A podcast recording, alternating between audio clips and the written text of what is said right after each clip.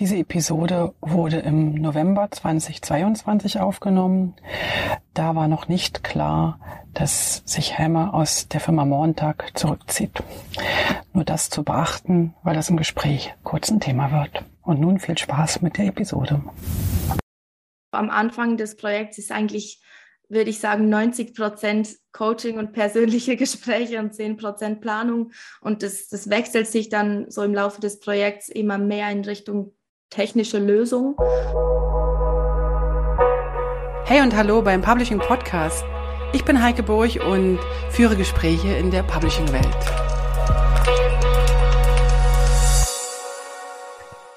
Herzlich willkommen zum Publishing Podcast. Ich habe heute Simea Merki zu Gast. Vielen Dank, dass du dir die Zeit nimmst. Danke für die Einladung. Sehr, sehr gerne. Simea, äh, ich starte mal mit einem kleinen Zitat und dann möchte ich dich ganz gern vorstellen. Ähm, das Leben ist wie Fahrradfahren. Um die Balance zu halten, muss man in Bewegung bleiben. Das ist dir, glaube ich, ganz gut bekannt als Zitat ja. und auch als äh, Lebensmotto, habe ich das Gefühl. Ähm, du sagst über dich selber, dass du Menschen hilfst, das zu sagen, was sie zu sagen haben. Du konzipier konzipierst äh, Webseiten, Webshops, du entwickelst Content-Systeme, ähm, du textest, du gestaltest oder designst. Du bist aber auch Autorin vom Publishing-Blog oder eine der Autoren vom Publishing-Blog. Du ähm, nimmst LinkedIn Learning Videos auf äh, zu bestimmten Themen. Du bist Sängerin und Musikerin. Äh, wenn man bei dir recherchiert, sieht man eigentlich, dass du, das Gefühl habe ich zumindest, allseitig interessiert bist. Es gibt kaum etwas, was dich wirklich nicht interessiert. Mm, du ähm, bist Teil von Montag. Also ja, Teil kann man schon so sagen. Ähm, du veröffentlichst wahnsinnig viel Wissen und auch Wissenswertes. Ähm, was mich jetzt wundert und was ich dich fragen wollte zuallererst, nach, wenn wir nachher in die Themen eintauchen, wenn wir noch andere Sachen anschauen. Was ich dich jetzt fragen wollte ist, wie kommst du mit diesem wahnsinnigen Workload klar? Wie schaffst du es, so viel Wissen dir anzueignen, umzusetzen und dann auch noch rauszugeben? Das ist eine gute Frage. Ich war jetzt gerade selber erstaunt, dass du das so aufgelistet hast. ähm, ich glaube, man muss auch sehen, dass ich da Phasen habe. Also ich habe da Zeiten, wo ich mich mehr aufs eine fokussiere und dann mehr aufs andere. Ähm, aber ich glaube, es hat schon auch damit zu tun, dass Interesse ja eigentlich etwas ist, was kommt, wenn man was tut. Mhm. Und das habe ich schon immer eigentlich an mir so bemerkt, wenn ich Zeit habe oder wenn ich mir die Zeit nehme, gewisse Dinge mal auszutesten, dann merke ich, ob die mir Spaß machen oder eben auch nicht. Und ich lasse dann halt eben auch großzügig weg. Also ich mache viele Dinge nicht, die ich nicht unbedingt tun muss. Also ich bin zum Beispiel von Adminarbeit komplett befreit. Ich muss da der Corinne, meiner Schwester, einen, einen riesen Dank aussprechen. Also ich kann da wirklich auch äh, fokussieren. Also ich kriege diese Freiräume auch geschenkt ah. eigentlich. Ah, wunderbar. Das hat, äh, das macht mich jetzt schon mal glücklich, das zu hören. Ähm, okay, du, du kannst äh, deine Arbeit einteilen oder kannst sagen, das, was dich interessiert, ähm, mhm. machst du mehr und kannst auch mehr Energie reinstecken. Ne? Mhm. Du hast jetzt, ich habe jetzt schon einige Sachen aufgelistet, was du alles machst. Und wahrscheinlich habe ich schon die Hälfte vergessen. Da kommt bestimmt noch einiges hinzu. Ähm, interessant ist, dass du bei dem Fragebogen, den ich dir vorher geschickt habe, einen Teil ähm, kaum beantworten konntest. Und zwar den Teil, der meine Vorstellung eigentlich immer ist, nämlich deine Lernbiografie. Also deine, deine, jetzt lachst du, ja. Ähm, normalerweise bekomme ich dann in diesem, in diesem Feld ähm, ganz viele Studiengänge und Abschlüsse und was nicht alles da drin und was man alles so macht und Zertifikate und so weiter. Und bei dir endete das Ganze, jetzt muss ich äh, fast ein bisschen, äh, strauchel ich schon ein bisschen, bei der Matur, beim Abitur oder sogar mhm. noch vorher, ich mhm. weiß gar nicht genau. Und du hast, also auf dem Papier, und ich sage das absichtlich auf dem Papier, keine abgeschlossene Ausbildung. Und ich finde das umso faszinierender, dass du so ein Profi bist in dem, was du tust mit Herzblut dabei bist und wirklich immer am neuesten dran bist, mhm. ohne, ohne diese klassische Ausbildung oder dieses klassische, klassische Studium. Kannst du uns ganz kurz mitnehmen, und ich will auch gar nicht lang darauf eingehen. Kannst du uns kurz mitnehmen, äh, wie das für dich war? Also wie du, wie du, wann die Entscheidung getroffen wurde und ob du da Sorgen hattest oder ob das eigentlich total klar war, dass es funktioniert? Erzähl uns mal. Mhm. Ja, also ich glaube, ich habe schon früh damit begonnen, irgendwie andere Wege gehen zu dürfen auch. Mhm. Also ich bin schon früher eingeschult worden, als man das normalerweise wird, weil ich ähm, einfach zu interessiert war. Also ich wollte dann halt im Kindergarten schon lesen und es war noch nicht vorgesehen und dann durfte ich das irgendwie nicht und haben meine Eltern gemerkt, ja, irgendwie ist es auch nicht so cool, wenn wir das ihr verbieten müssen. Dann bin ich schon früher in die Schule gegangen. Das war dann immer wieder so ein Thema. Also in der Schweiz gibt es die Möglichkeit, dass man ähm, früher ins Gymnasium kommen kann, wenn man in, in der Oberstufe, siebte, achte Klasse, gewissen Notenschnitt hat. Und ich konnte das dann auch machen und war dann noch mal ein Jahr jünger und war dann eigentlich immer etwas früher dran und habe dann gemerkt, als es so in, eben in Richtung Matura oder Lehre ging. Also wir haben ja in der Schweiz zwei Möglichkeiten mhm. eigentlich, mhm. diese Lehre, das klassische Ausbildungsmodell oder eben dann das Studium via Gymnasium. Und ich habe dann schon gemerkt, als es so in Richtung Lehre ging, war ich eigentlich noch zu jung. Mhm. Also ich wollte noch ein bisschen Schule, ein bisschen mehr Freiheit. Ähm, ich hatte auch das Gefühl, dass ich ähm, zu jung bin, äh, nicht ernst genommen wird, werde auf eine Art. Ich weiß nicht, ob das tatsächlich so gewesen wäre, aber das war meine Angst. Und deshalb bin ich dann ins Gymnasium und das Ziel war eigentlich immer an die PH, an die Pädagogische Hochschule, um Lehrerin zu werden. Das war eigentlich immer der fixe Plan. Der und fixe dann, Plan. genau, genau. Und dann, als es so auf die letzten ein, zwei Jahre ging, habe ich dann gemerkt, irgendwie ist es doch nicht wirklich das, was, was ich möchte. Irgendwie merke ich so, ich möchte ich will niemanden despektierlich behandeln, aber ich will die echte Welt auch noch sehen, bevor ich wieder in die Schule gehe. Ah, okay. Ähm, und dann, genau, habe ich so ein Zwischenjahr gemacht und dann habe ich tatsächlich aber auch noch ein Studium angefangen. Daran erinnere ich ähm, mich noch, dass du da, dass genau, wir darüber gesprochen hatten, genau. genau. Genau, das war Business Communications. Es war ein berufsbegleitendes Studium.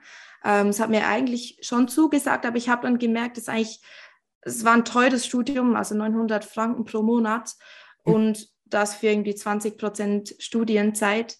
Und ich habe dann gemerkt, dass ich irgendwie im Alltag viel mehr das lerne, was ich brauche.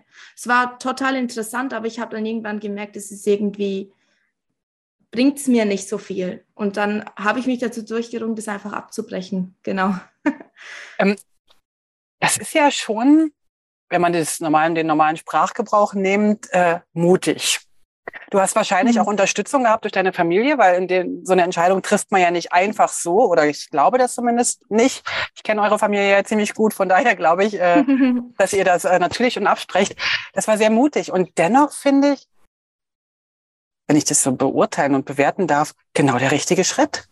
Also du bist mhm. gar nicht so dafür gemacht, vorgefertigtes Wissen äh, einzutrichtern, also dir eintrichtern zu lassen, sondern du bist eher der Entdecker oder die Entdeckerin, richtig? Ja, das könnte man schon so sagen. Wobei ich, ich würde schon ergänzen, ich war eigentlich gerne in der Schule. Also das mhm. war nicht das Problem so. Also ich hatte sehr gute Lehrer, es lag auch nicht daran. ähm, aber ich hatte so das, das Gefühl, dass dass diese Realität, die ich dann erlebt hatte in einem Praktikumsjahr und dann eben auch in der Praxis, die klaffen so weit auseinander, dieses Studium und dann das, was man tatsächlich benutzt. Und das war eigentlich für mich der Grund, dass ich das Gefühl habe, das, was ich lerne, das brauche ich gar nicht. Und ähm, ich bin, da ist wahrscheinlich auch meine Schwäche. Wenn mich etwas nicht interessiert, dann kann ich das irgendwie nicht lernen. Ähm, eben Buchhaltung. ähm, Alles klar. Genau, und das, ich glaube, das war schlussendlich dann auch der Grund. Ähm, mhm. ich würde aber auch sagen, dass es für mich ein richtiger Weg war, wobei die Branche natürlich auch sehr dankbar für solche ähm, Lebenswege ist. Absolut. Ich könnte jetzt, ja. Genau. Also ich kann mir auch vorstellen, wenn du jetzt Raketeningenieur äh, oder Ingenieurin werden wolltest, wäre vielleicht genau. ein abgeschlossenes Studium auch nicht so verkehrt. Vielleicht. Aber die Branche, die ist tatsächlich, wir haben das ja auch gesehen in den äh, letzten Podcast-Episoden, also ich habe jetzt letztens geschaut, es sind schon über 50. Äh, die Lebenswege sind tatsächlich eher zickzackig unterwegs, als dass mhm. sie so mhm. geradlinig sind. Also du passt mhm. ganz genau wunderbar in diese Publishing-Branche rein. Genug zum Ausbildungsthema und deine Neugier, den merkt man dir an. Ähm, ich möchte das Ausbildungsthema jetzt auch nicht großartig ausweiten. Ihr habt äh, bei Montag ähm, euch vor kurzem eigentlich erst nochmal neu positioniert. Ihr habt ähm, euch mehr in Richtung Content First positioniert. Und ich weiß, dass wahrscheinlich fast alle Hörenden jetzt hier wissen, was Content First ist. Aber für die eine oder für den einen, der das vielleicht noch nicht weiß, kannst du ganz kurz definieren, was für dich Content First ist und was eine Content First Strategie ist? Mhm. Also was wir immer wieder merken, also viele unserer Kunden sind, sind, zum Beispiel kleine Verlage, wirklich sehr kleine Verlage oder kleine KMUs, ähm, Vereine, Verbände und die haben eigentlich immer so ein bisschen eine, eine Diskrepanz dazwischen, was sie tatsächlich tun und was sie sagen, dass sie tun. Also ähm, ich merke zum Beispiel, dass Verlage dann sagen, ja, wir machen ein Magazin. Mhm. Aber eigentlich machen sie gar kein Magazin, sondern sie machen Inhalte. Und wo die Inhalte landen, das ist das Magazin. Und wir merken, dass viele größere Verlage eigentlich diesen Shift gut schaffen, von, von in Inhalten denken und dann das Ausspielen dorthin, wo ich es möchte, sei es Web, sei es Print, sei es eine App, was auch immer. Und andere, die Kleinen eben, die kriegen das oft nicht so leicht hin. Und wir haben gemerkt, dass wir da eigentlich mit unserer kleinen Größe auch äh, mhm. ja, ernst genommen werden und, und unterstützen können. Und das ist für uns Content First, dass man nicht das Produkt in den Vordergrund stellt, sondern das Produkt sind von vielen äh, Dienstleistern und eben auch Verlagen Inhalte und nicht ein Magazin oder sowas. Okay. Das ist, glaube ich, eine sehr, sehr gute Erklärung. Also das, da, da können wir jetzt mit ähm, aufbauen. Welche Faktoren sind denn wichtig, äh, dass ein Verlag oder auch, was weiß ich, eine Marketingabteilung äh, Content First starten sollte oder starten kann? Mhm. Also sehr oft, wenn Kunden zu uns kommen, dann kommt es eher so aus einer Ecke von, ja, unsere Kunden möchten, dass wir das auch online haben. Also oft sind das Schritte, die man ein bisschen tun muss. Mhm. Ähm, gleichzeitig gibt es dann auch Kunden, die merken, dass ihnen die Printauflage einfach ähm, immer kleiner wird. Äh, das ist auch dann so ein gezwungener ähm, ja, gezwungener Prozess auf eine Art. Und gleichzeitig haben wir aber auch sehr interessante Kunden, die es einfach wollen, weil sie finden, es passt eher zu den Bedürfnissen, die es heute gibt. Mhm. Und ich merke immer wieder, wenn, wenn die Kunden das verstanden haben, dass es nicht darum geht, irgendwas zu erledigen, sondern eher sich auf den Weg zu machen, mehr das zu tun, was Kunden wollen, ähm, dann gelingt das besser. Also das ist immer unser erster Schritt, die Redaktion oder die Marketingabteilung oder wer das dann ist, ähm, auf diesen Nenner zu bringen, zu sagen, das geht nicht darum, jetzt etwas zu erledigen, wir erledigen jetzt die Webversion, sondern es geht eigentlich um einen Weg Richtung Content First. Und ähm, welches Wissen ist denn dann nötig? Also was müssen die wissen? Was müssen die?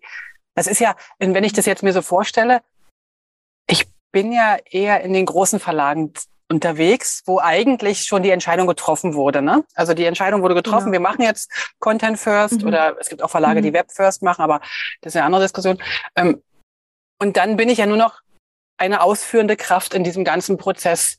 Merke aber, dass da ein ganz großer Change stattfindet, der aber nicht von allen getragen wird. Das mhm. ist aber auch nicht meine Aufgabe unbedingt, den jetzt zu begleiten. Mache ich zwar teilweise, aber nicht überall. Aber wenn ihr jetzt in so ein Unternehmen kommt und die sagen, wir wollen oder wir müssen, wie auch immer, welche, welche, äh, welches Wissen ist nötig? Was brauchen die? Das ist ja auch Coaching, oder? Oder Beratung.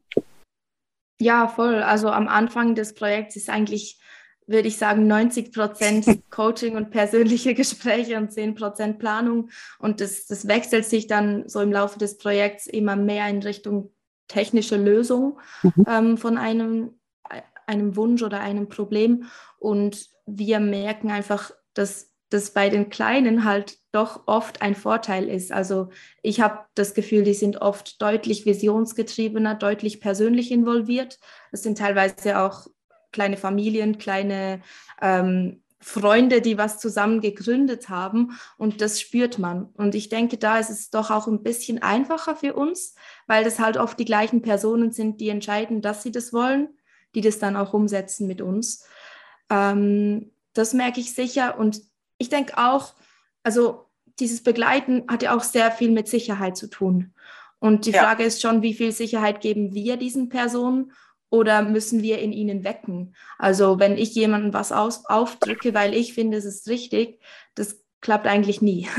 Also das ist immer, immer der beste Weg am Anfang, einfach mal nochmal die Vision abstecken, hey, warum machen wir das?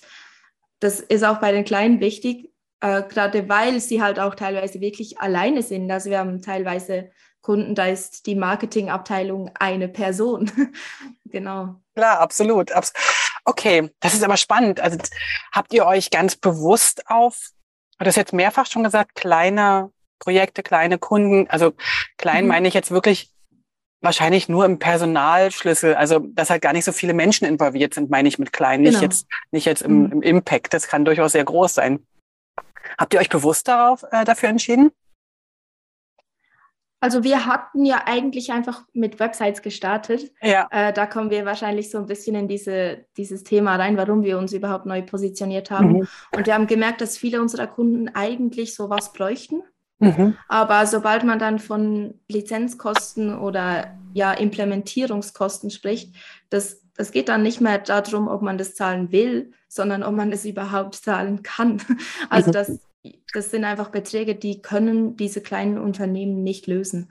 Und da haben wir einfach gemerkt, dass da ist ein Bedürfnis da und wir haben ein Angebot, was deren Problem eigentlich sehr gut lösen kann. Ach gut. Und irgendwann haben wir dann auch gemerkt, dass wir halt eben die Websites besser stehen lassen, weil wir dort viel mehr erreichen können für unsere Kunden ähm, in diesen Content-First-Bereichen. Wir merken, dass wir tatsächlich einfach zu den wenigen gehören, die dieses, diesen Sektor aktuell im Blick haben. Und dadurch, dass wir selber ein KMU sind, sind wir, glaube ich, auch ein ähm, bisschen, kommen wir glaubwürdiger rüber. Ich will nicht sagen, dass die anderen das nicht sind oder nicht mhm. kompetent sind, aber ich glaube, der Schritt ist kleiner, wenn man selber ein KMU ist, einem anderen KMU eine Zusammenarbeit zu starten, ist deutlich, ja, die Schwelle ist einfach kleiner. Ja, das verstehe ich sehr gut. Ähm, jetzt darf ich trotzdem, wenn du schon gerade sagst, wir sind ein KMU, wir sind eine kleinere Firma und du hast ja auch schon, oder wir haben auch schon gesagt, dass ihr ein Familienunternehmen seid. Ich muss oder mhm. möchte ganz gern ähm, darauf mal eingehen. Ähm, und vielleicht kannst du uns mitnehmen in diese, in so eine Art Entscheidungsprozess. Ich kenne wenige KMUs, die sich ständig neu ausrichten, so wie ihr. Also ständig, das, das soll jetzt auch nicht, ähm, wie soll ich das am besten jetzt ausdrücken? Ihr seid immer wieder nah dran am, am Puls. Ihr schaut immer wieder, was, mhm. was geht davon. Ihr seid eher so die Pioniere oder die Entdecker oder und, und auch die, also in meinen Augen die Wegbereiter.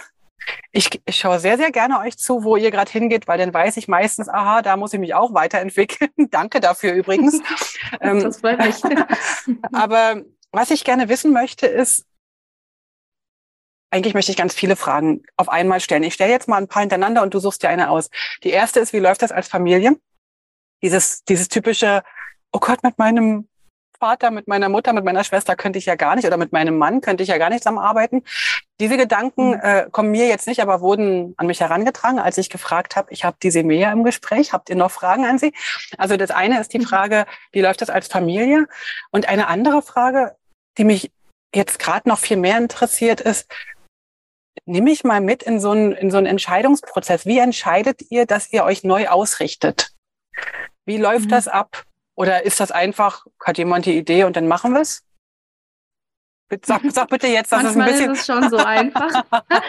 ähm, also ich glaube, was halt, was schon dazu kommt, wenn man Familienunternehmen ist, ist, dass die Entscheidungsfindung deutlich weniger formell abläuft. Ja. Also ich glaube, viele stellen sich das deutlich strategischer vor, als es tatsächlich bei uns äh, sich anfühlt, würde mhm. ich mal sagen. Also wir besprechen halt Dinge dann irgendwie auf dem Sofa bei einem Café ja. und merken dann eigentlich so, ah, unsere Kunden aber, haben immer wieder das Problem X oder immer wieder das Problem Z, was da, das kommt immer wieder. Oder wir haben auch die Möglichkeit, einander zu begeistern. Hey, hast du schon diese Technologie gesehen? Das könnte das lösen, könnte das lösen. Und ich glaube, wir haben, weil wir als Familienunternehmen unterwegs sind, etwas mehr Raum dafür, einfach weil wir uns sehr gut kennen. Ja. Ich könnte mir vorstellen, dass es auch bei guten Freunden so funktionieren kann. Deshalb sind viele Entscheidungen auch Bauchgefühl. Okay. Ähm, wir haben keine Person, die irgendwie Marktforschung äh, gelernt hat oder das kennt. Mhm. Von daher könnten wir das eigentlich auch gar nicht, uns da auf Statistiken stürzen oder so. Wir probieren einfach sehr gut Kunden zuzuhören Und dann ist es gleichzeitig auch immer wieder ein Bauchgefühl. Also ähm, jetzt gerade bei dieser letzten Neuorientierung war es tatsächlich auch einfach ein Schritt bisschen ins Ungewisse, weil wir halt einfach gemerkt haben, da gibt es fast ein Vakuum. Es zieht uns schon fast in die Richtung und wir müssen etwas loslassen, um da wirklich reinzugehen. Und das war dann aber wirklich eigentlich ein Bauchgefühl. Also wir hatten dann nicht so eine Marktanalyse oder irgendeine Statistik angeschaut oder geschaut, was gibt es für Mitbewerber oder so. Wir haben einfach gemerkt, wir haben Kunden, denen fehlt das und die finden niemanden. Und das war dann die Erfahrung, die dann zur Neustrukturierung geführt hat. Okay. Also eine Mischung mhm. zwischen äh, einer einer, einer offiziellen äh, Montagmorgensitzung und äh, dem Kaffee auf dem Sofa. Du bist ja eh so eine Kaffeeliebhaberin, habe ich das äh, richtig mitbekommen? Kaffee, Kaffee ja, ist auch erwischt. Ich glaube, das eint uns äh, sehr. Ähm, wobei ich glaube, dass du den besseren Kaffee trinkst als ich hier in meinem Camper. Aber gut, das ist eine andere Geschichte. Ähm, Familienunternehmen. Ich will trotzdem nochmal darauf eingehen. Kannst du ganz kurz mhm. umreißen, wie groß, also es gibt ja Familien und Familien, wie groß euer mhm. Unternehmen ist, wie viele Leute ihr seid oder wie viele Menschen und Tiere ihr seid. Ich sage jetzt absichtlich Tiere noch dazu. Du hast in einem, du hast in einem, und das möchte ich ganz kurz vorneweg schicken, auf einer Webseite hast du geschrieben, dass du selbst keine Haustiere hast, aber du dich ausreichend um deinen Vogel in dir selbst kümmerst. aber jetzt erzähl mal ganz kurz, ähm, genau. wie groß ihr seid, was ihr macht. Also, ja. Ja, genau. Nebst, nebst meinem Vogel haben wir auch noch den Hund Lili. Das ist der Hund von meiner Schwester, die Corinne, die arbeitet auch bei uns. Sie ist für Design und eben Administration zuständig. Ähm, dann sind meine Eltern dabei, äh, der Hemme Ulrich, den der eine oder andere wahrscheinlich kennen wird, ja. und meine Mama, die Therese, die dann ähm, ja eigentlich Backoffice macht uns unterstützt, ähm, muss ich auch sagen, großartig unseren Haushalt unterstützt. ähm, also sie ist nicht so sichtbar in der Firma, aber sie ist sehr relevant dafür, dass wir frei sind, um diverse Dinge zu tun oder zu lassen. Ähm, genau, dann bin noch ich und mein Mann, der Yoshi. Mhm. Äh, das sind dann eigentlich alle von der Familie. Und wir haben jetzt äh, den Brian noch angestellt. Er ist der Erste, der nicht in der Familie ist. Ähm, er startet mal mit Teilzeit, äh, weil wir gemerkt haben, wir brauchen unbedingt äh, mehr Ressourcen. Und ähm, das ist jetzt so der, der erste, der wirklich ein cooler Typ ist, aber nicht äh, jetzt bluesverwandt. Alles genau. klar. Und ähm, welche Aufgaben, ähm, du hast jetzt von, also beim Helme weiß man etwa, was, was er macht.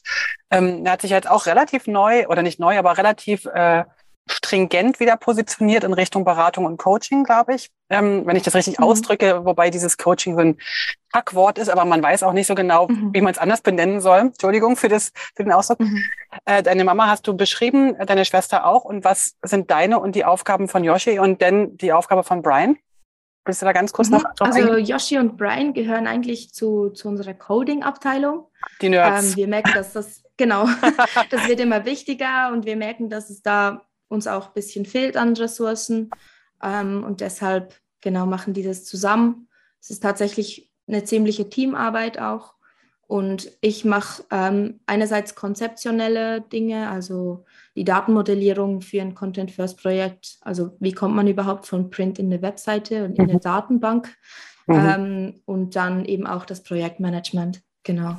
Also ja, ich darf viel mit Kunden sprechen, Dinge organisieren, neue Projekte austesten, Prototypen ausdenken. Mhm. Genau. Nach außen hin bist du in meinen Augen so ein bisschen auch das Gesicht von Montag mit. Auch wenn, auch wenn ihr alles dafür tut, euch gleichmäßig darzustellen, habe ich das Gefühl, dass du schon sehr, sehr ähm, na, vielleicht ist es auch unfair, weil ich jetzt gerade nach dir sehr viel recherchiert oder sehr viel über dich recherchiert habe und gelesen mhm. habe. Mhm.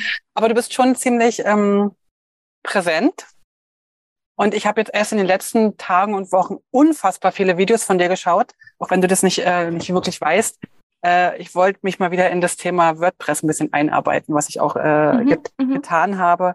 Und ähm, dann habe ich dich ja um Hilfe gebeten, weil irgendwann ist dann bei mir auch mal die Lust zu Ende, das Neue zu entdecken und dann lasse ich, dann lasse ich entdecken. Genau. Ähm, ich möchte ganz gern mit dir noch mh, mm, einen ganz anderen Punkt ansprechen. Und zwar hast du ja, das vereint uns oder eint uns ja auch so ein bisschen, ähm, hast du ja auch mal eine, eine, eine Weltreise gemacht.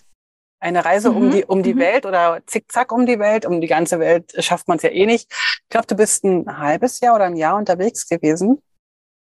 Genau, sechs, fast sechs Monate. Und was ich mich jetzt frage, in so einem Unternehmen, also wenn ich mit anderen Menschen spreche, die jetzt nicht selbstständig sind, die müssen da, dafür frei nehmen, ein Sabbatical oder was auch immer beantragen und dann mhm. reisen die los. Du hast aber während dieser Zeit, oder ihr, Entschuldigung, ihr wart ja zu zweit, du bist mit, mit dem Mann gereist und da ihr ja beide in der Firma genau. seid, wie war das für euch, unterwegs zu arbeiten? Mhm. Also ich fand es eigentlich einfacher als erwartet. Mhm. ähm, wir haben ja auch viele Kunden in Deutschland und wie, also ich bin mir das, ich habe das im Alltag schon immer gehabt, diese Webmeetings. Ähm, das Einzige, was jetzt noch dazu kam, war teilweise die Zeitverschiebung. Mhm. Aber auch das ist jetzt, war jetzt für mich nicht eine große Hürde. Ich kann eigentlich gut bis spät abends arbeiten. Früh morgens war dann immer eben Kaffee an meiner Seite. äh, genau, also daher, das war eigentlich sehr einfach. Ich fand das wirklich erstaunlich leicht. Ich habe mich viel zu stark, würde ich sagen, davor gefürchtet oder mhm. mich darauf vorbereitet. Man muss auch sagen, dass wir gut Geld investiert haben in die Arbeitssituationen. Also wir sind regelmäßig in Hotels gegangen, die einen Coworking Space haben. Es gibt mittlerweile viele davon. Mhm. Und ähm, das erleichtert natürlich vieles. Absolut. Also ich denke, wenn wir jetzt ähm, irgendwo gewesen wären, wo wir nicht gewusst hätten, gibt es überhaupt ein Wi-Fi und wenn ja, gibt es Strom oder mhm. also ja, diese Dinge, die mussten wir eigentlich nicht so sehr oder nicht so oft abklären. Wenn das die Möglichkeit von einem Hotel mit Cowork nicht vorhanden war, hatten wir ein Airbnb. Also wir konnten da auch, weil eben weil wir halt weitergearbeitet haben, etwas Geld investieren in diese Dinge mhm. und haben uns das auch geleistet. Deshalb war das eigentlich gar nicht so schwer. Ähm, ja, für mich war tatsächlich schwerer dann ähm, auch mal nicht zu arbeiten. Ach. Also das, ja, das war für mich so, dass, dass ich nicht vergesse, die Reise zu genießen. Das war für mich das große Learning in den ersten zwei Monaten, würde ich sagen. Welchen Trick hast du angewendet, damit du ähm, ja doch die Reise genießen kannst? Mhm. Also wir haben irgendwann wirklich ähm, einfach Time-Blocking gemacht, also in den Kalender eingetragen, arbeiten, nicht arbeiten. Und was auch geholfen hat, ist, wir waren ja zu zweit, da haben wir das immer gleichzeitig getan. Ah. Also wir haben gemerkt, dass es ein bisschen ähm, toxisch, vielleicht nicht, aber so ansteckend ist, wenn dann eine Person immer noch spät abends nochmal durch die Mails geht und die andere Person halt dann nicht. Und also es war dann, für uns haben wir so gemerkt, es macht voll Sinn für uns, das gleich einzuteilen. Ähm, hat auch dazu geführt, dass wir einfach 24-7 nebeneinander waren. Aber für uns war es eigentlich kein Problem. Ähm, aber das war für uns ein Schlüssel, so das nicht alleine sein, glaube ich, hat schon geholfen. Das ist spannend. Das habe ich jetzt also auch schon, äh, die Erfahrung haben wir jetzt gemacht, äh, wo wir unterwegs sind, dass diese mhm. Arbeitstage, bei uns sind es einfach Arbeitstage und, mhm. Reise, und mhm. Reisetage und die werden fast nicht vermengt. Wenn ein, mhm. wenn ein Reisetag plötzlich mit einer, mit einer, mit einem Call oder mit einem, mit einer Mail anfängt, dann zieht man die, den ganzen Tag diese Arbeit mit sich.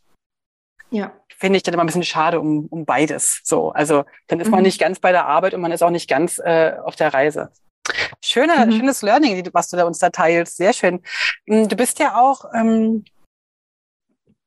total kreativ und eigentlich als Sängerin auch buchbar, als äh, Sänger, Sängerin, Musikerin. Ähm, welchen Einfluss denkst du, hat die Musik auf dein Leben und vielleicht auch auf die Arbeit? Ja, sehr groß, würde ich sagen. Also ich glaube schon, ich will jetzt das nicht nur auf die Musik nehmen, sondern mhm. auch eben zum Beispiel das Texten. Ich mache auch so Spoken Word Dinge mhm. und ähm, da merke ich schon so die Freude an daran, Dinge schön zu machen. Mhm. Ähm, das ist so ein Lebensthema von mir. Mhm. Ähm, und ich merke das dann auch, also es übergreift sich dann so auch ins Projektmanagement zum Beispiel. Ich schaue dann, dass die Projektmanagement-Software schön aufgebaut ist, wenn die Kunden reingehen, dass das cool aussieht. Mhm. ähm, sind so kleine Dinge, die dann aber doch sehr wichtig sind. Ähm, ich würde auch sagen, meine, ich darf viele YouTube-Videos machen und ich merke da auch, da ist auch die Kreativität wieder etwas, was ähm, sicher dienlich ist. Ähm, ich glaube eben schon, schon so die die Dinge schöner zu machen und das nicht unbedingt Notwendige zu tun, sondern eben auch das, was nicht so notwendig mhm. ist. Ähm, das fand ich cool. Okay. Genau.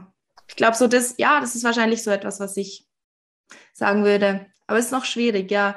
Ich, ich kann ja auch im Sommer, wenn ich spiele oft Hochzeiten und mhm. ich kann ja auch im Sommer ähm, die Hochzeiten spielen und weniger arbeiten. Mhm. Und umgekehrt, wenn dann keine Events oder sowas sind, dann kann ich mehr arbeiten. Und ich glaube, das ja kommt noch hinzu. Also ich kann mir das auch selber ermöglichen und ich lege auch Wert darauf, dass ich das tue. Haben, genau. alle, haben alle bei euch im Unternehmen äh, die gleichen Möglichkeiten, auch mal noch, noch außerfirmisch äh, Dinge zu tun? Also du weißt, was ich meine? Ich meine jetzt wirklich, dass man mhm. sich, mhm. wie du jetzt gerade gesagt hast, dass ich halt im Sommer vielleicht, vielleicht nur 80 oder 70 oder 60 Prozent arbeite in der, in, in Mon bei Montag und den Rest, der auch Arbeit, ähm, ja. singe oder die Feste mache. Machen das alle bei euch oder, oder ist das äh, so ein bisschen dein Wunsch gewesen? Äh, doch, das machen eigentlich alle. Oder es können es alle machen. Ähm, es haben nicht alle das Bedürfnis nach so viel Programm, wie ich das habe. Und das ist auch gut. Aber ähm, genau, also der Brian, den wir jetzt angestellt haben, der ist auch noch Musiker. Mhm. Und auch er, obwohl er Teilzeit angestellt ist, er schreibt keine Zeiten auf, keine Stunden für uns. Mhm. Klar, es gibt Projekte, da muss man die Stunden rapportieren, das natürlich. Aber die anderen Dinge, die werden bei uns eigentlich nie notiert. Mhm. Und das hat so ein bisschen in beide Richtungen eine Wirkung, merken wir immer wieder. Also einerseits kann ich mir das komplett selber einteilen und ich weiß, ich kann mal eben, ob es jetzt sechs oder acht Stunden sind, kann ich mal flexibel sein. Und gleichzeitig merken wir aber auch, dass dieses Nicht-Aufschreiben dann auch dazu führt, dass man sich komplett unterschätzt die ganze Zeit. Also wir hatten das so als Thema es war jetzt so, diesen Sommer 2022 war das so, dass wir gemerkt haben, viele von uns arbeiten deutlich länger, als sie das eigentlich meinen. Ah. Und dann hat, hatten diverse von uns mal so eine Woche die Zeiten aufgeschrieben, einfach als Test, um mal zu merken, hey, eigentlich sind das doch eigentlich schon ziemlich viel mehr Stunden, als ich das gedacht hätte. Und es gibt so ein, ein cooler Spruch, Und der hat, den finde ich sehr bezeichnend. Ich bin äh, ein extrem fauler Mitarbeiter, aber auch ein extrem strenger Chef. Und wenn ich selbstständig bin, dann bin ich beides. Mhm, absolut. Und ähm, das war so für mich sehr bezeichnend, weil ich das bei mir auch so bemerke. Und bei uns ist es jetzt aber tatsächlich eigentlich so, dass das Problem eher ist, die Leute dazu zu ermutigen, auch diese freien Zeiten zu nehmen und nicht unbedingt ähm, die Arbeit nicht zu vernachlässigen. Aber als ihr diese Zeiten aufgeschrieben habt, habt ihr, ich vermute das zumindest jetzt, äh, gemerkt, dass ihr deutlich mehr arbeitet, als ähm, ihr das denkt. Ihr habt euch also überschätzt, ja. überschätzt, kann man das so sagen, ja. Ähm, was ist denn passiert? Habt ihr euch, habt ihr da irgendwas geändert dann oder? Ja, also wir haben sicher mehr geachtet darauf, wie wir gegenüber einander kommunizieren. Ähm, also zum Beispiel einander sagen, hey, mega cool, dass du heute Nachmittag nicht da warst. Fand ich super. Mhm. ähm, sonst, ja, gibt man halt immer das Lob für noch mehr Leistung. zu erreichen oder noch mehr zu tun und genau für Leistung. Und das ist so das, was wir gemerkt haben. Wir müssen einander auch für andere Dinge ermutigen. Mhm. Gerade weil wir auch Familie sind. Normalerweise hat man ja die Familie, die dann auch sagt, hey, jetzt mach mal ein bisschen weniger. Und bei uns ist da halt immer so ein Doppelinteresse von allen mhm. Seiten da. Also ich möchte ja auch, dass es unserer Firma gut geht, dann arbeite ich auch mehr. Und ich möchte aber auch, dass meine Familie gut geht und meine Familie ist ja die Firma. Und dann, das hat so ein, ja, so einen Zusammenhang, der manchmal gar nicht so einfach ist. Ein ganz bisschen im Hinterkopf ist ja dieses Leistungsding immer, zumindest in der, in ja. der, in der äh, Branche, in der Wirtschaft, in der Welt, you name it. Also irgendetwas, äh, mhm. dieses Leistungsding ist ja immer dieser gleichzusetzen mit Qualität, weil es ja für mich ja. Ein bisschen, also eine sehr, sehr schwierige äh, Einstellung ist, weil ich die gar nicht so lebe. Für mich ist Qualität wichtig, aber ich muss nicht leisten, leisten, leisten, leisten, um, oder ich muss mich nicht selber auch ausbeuten oder die Welt ausbeuten. So. Mhm. Mhm. Das finde ich für mich ganz wichtig. Und ähm, Jetzt ist es ja so, dass bei euch in der Familie tatsächlich dieses Thema Leisten und Überleisten und ähm, tatsächlich auch Burnout ja ein großes Thema war oder ist. Immer, also wahrscheinlich Mhm. ist das irgendwie, es ist ja da, es ist ja nicht, äh, nicht äh, wegzudenken. Ich wünsche mir, und dass du jetzt Ja sagst, ich wünsche mir, dass du da ganz besonders darauf achtest, dass, dass ihr halt nicht alle in diese Leistungsspirale kommt. Und ich weiß nicht, wie es Mhm. ist, wie es bei euch ist, wenn du das Ja, ich beantworten muss möchtest. sagen, es prägt sicher eine Familie, wenn Mhm. man Kind ist und dann plötzlich merkt, irgendwie kann Papa nicht mehr. Mhm, genau. Ähm, das hat uns geprägt. Ja. Und wir können deshalb auch offener kommunizieren. Ja. Also ich kann auch einfach sagen, es wäre mir jetzt alles zu viel und dann wird es ernst genommen. Sehr Und schön. ich glaube, da sind wir im Vorteil im Vergleich zu anderen Firmen. Ähm, es, ist, es ist immer so ein Vorteil- und Nachteil-Ding bei Familienunternehmen. Es wird halt alles multipliziert. Mhm. Aber dafür auch mein Feedback an andere wird deutlich ernster genommen, weil ich bin nicht nur irgendeine Projektmanagerin, sondern ich bin auch noch die Schwester oder die Frau oder eben Familienteil. Und das merken wir schon auch, das ist es hat auch Vorteile. Also es ist nicht, nicht nur immer schlimmer, wenn man äh, so das alles kumuliert. Ach, sehr schön. Das hört sich doch sehr schön an. Also das macht mich, macht mich glücklich, das zu hören. Ähm, Danke, ja. ich ich würde ganz gern ähm, mit dir noch in einem kleineren Interview, da hatten wir ja schon mal drüber gesprochen, dass wir jetzt immer das normale Interview machen, um dich als Person ein bisschen Mhm. kennenzulernen.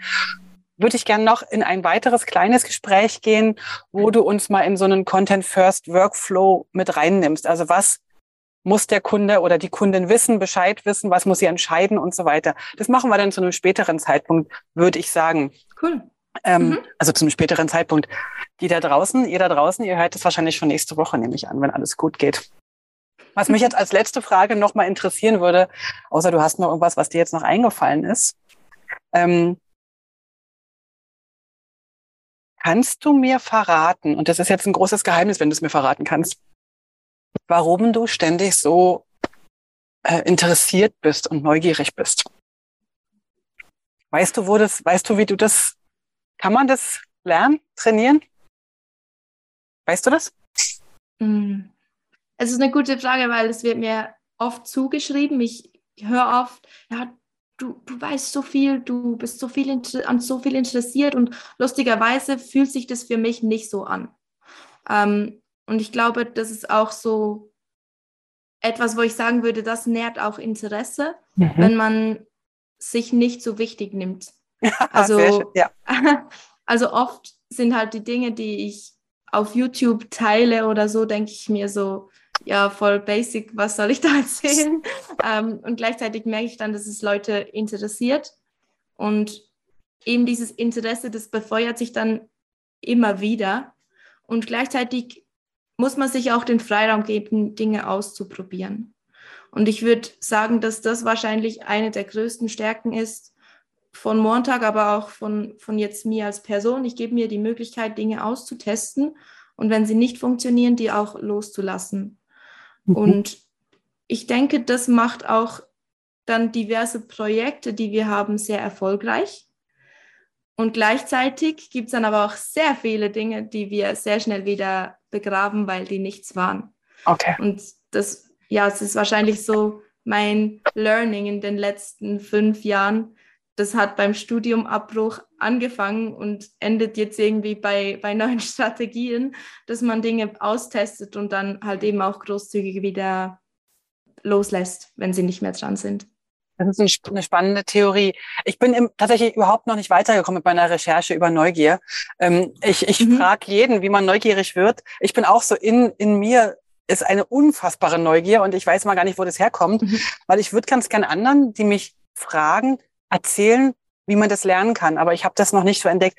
Aber sich einfach mal trauen, ist vielleicht ein Weg, ne? Einfach mal Mhm. Sachen anzugucken und sich erlauben, das ist, glaube ich, ein ganz guter Punkt, sich erlauben, auch Sachen wieder loszulassen, wenn man merkt, naja, war jetzt für einen kurzen Moment spannend, aber irgendwie war es doch nicht so das Richtige. Mhm. Vielen Dank für diesen, für diesen Einblick. Du merkst, ich, äh, ich, in so einem Gespräch entwickeln sich Gedanken, die dann bei mir äh, fortwachsen und dann mal gucken, was dann daraus wieder wird.